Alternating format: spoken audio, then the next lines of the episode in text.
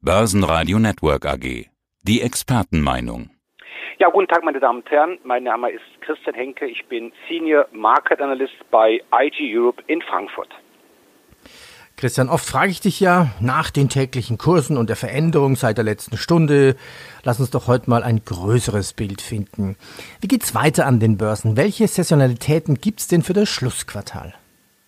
Ja, Peter, wir haben jetzt natürlich den goldenen Oktober gestartet und jetzt hat natürlich auch das sogenannte Schlussquartal angefangen. Das heißt also, die letzten drei Monate eines Börsenjahres sind statistisch betrachtet die besten eines gesamten Jahres. In diesem Zeitraum Oktober bis Jahresultimo fallen sowohl die Herbst, aber auch die Jahresendrallye und jetzt zunehmend in den Medien kommt schon mal öfter dieser Begriff die Jahresendrallye, also so kurz vor Weihnachten bis zum Silvesterabend.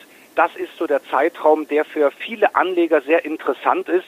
Und wenn man sich mal so wirklich die sogenannte Saisonalität mal anschaut, die Performance, die Kursentwicklung des deutschen Aktienindex in den letzten 22 Jahren, fällt auf, dass der DAX in 18 Jahren deutlich zulegen konnte. Umgerechnet ist das eine Trefferquote von weit von über 80 Prozent.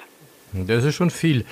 Die Monate November, Dezember, Januar sind ja oft die durchschnittlich stärksten Phasen eines Börsenjahres.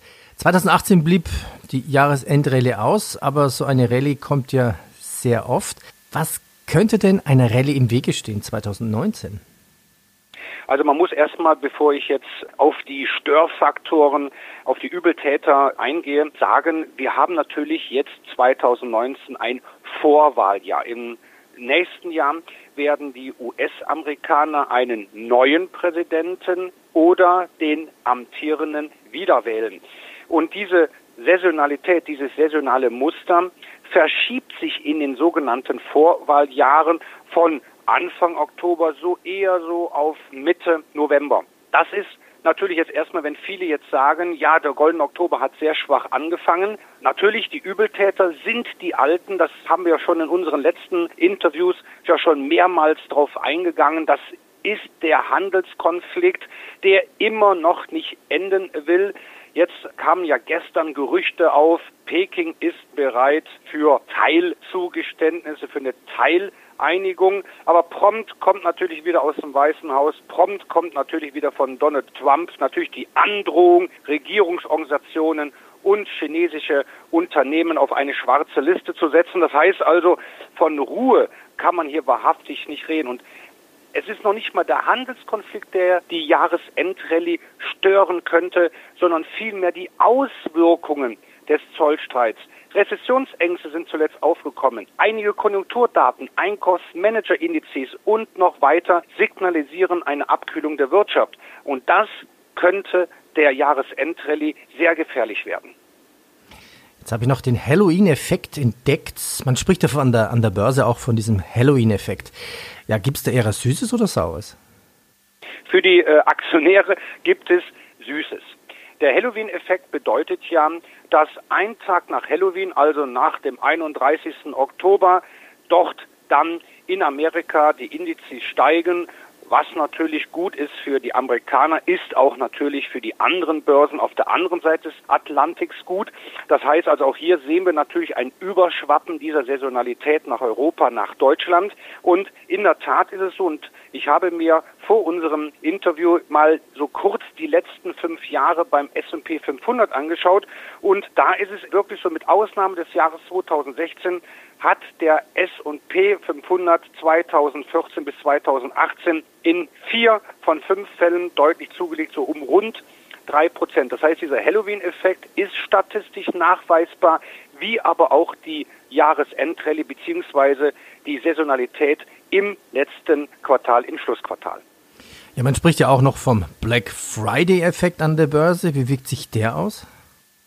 Der Black Friday Day kennen die meisten ja eigentlich eher so im Bereich Konsum. Das heißt also, an diesem Tag sind in Amerika, gibt es Sonderangebote noch und nöcher. Das ist erstmal für die Börse erstmal vielleicht uninteressant, aber natürlich, was kommt beim Black Friday raus? Das heißt also, wie ist die Umsatzentwicklung halt zu diesem Zeitpunkt und natürlich auch reagiert die Börse natürlich sehr freundlich, wenn natürlich dann sehr viel konsumiert wird. Natürlich muss man auch sagen, das fällt natürlich dann auch wieder mit anderen saisonalen Mustern zusammen, das heißt sprich jetzt dem Weihnachtsgeschäft. Also ich habe mich jetzt konzentriert auf die Jahresendrallye und auf den Halloween-Effekt. Der Black Friday ist aber auch natürlich statistisch nachweisbar. Ja, da ist vielleicht noch so ein kleinerer Effekt, so eine Welle, die vielleicht auch dem der Jahresendrallye noch hilft. Kommen wir doch mal auf, auf einen Faktor zu sprechen, der momentan auch immer wieder diskutiert wird. Die Rezession gibt es ja nicht nur in der deutschen Industrie, sondern auch schon zu erkennen in den USA. Schlechte Meldungen für die Wirtschaft. Ist das gut für die Börsen? Fragezeichen. Wie viele Fragezeichen soll ich eigentlich an diesen Satz setzen? Müsste die Fed dann nicht die Zinsen senken? Genau, Peter. Und das ist nämlich jetzt, was wir so auch schon mal bei einem Interview äh, hatten. Vor ein paar Jahren war es wirklich so, dass hier wir ein Verhältnis hatten, gute Konjunkturdaten, gute Aktienkurse. Jetzt ist es momentan oder in den letzten Jahren so, dass auch manchmal schlechte Konjunkturdaten eigentlich gut aufgenommen werden, nämlich vor allen Dingen, wenn es um die ultra lockere Geldpolitik in Amerika, aber auch in Europa geht. So, jetzt ist es so, viele Marktteilnehmer erwarten weiter fallende Zinsen in den Vereinigten Staaten. Und auch hier habe ich mir das mal angeschaut. Die bekannte CME Group in den Vereinigten Staaten, die befragt Experten und liegt auch da immer goldrichtig, wenn es darum geht, bei der nächsten Sitzung der FED werden die Zinsen gesenkt oder nicht. Und aktuell für die nächste Sitzung Ende des Monats gehen 85 Prozent der befragten Experten davon aus, dass Jerome Powell die Zinsen nochmal um 25 Basispunkte von 1,75 bis 2 Prozent auf 1,5 bis 1,75 Prozent, also in dieser Bandbreite senken wird. Die Börse verstehen, manchmal gar nicht so einfach. Christian, ich danke dir. Sehr gerne, Peter. Börsenradio Network AG. Das Börsenradio für Broker.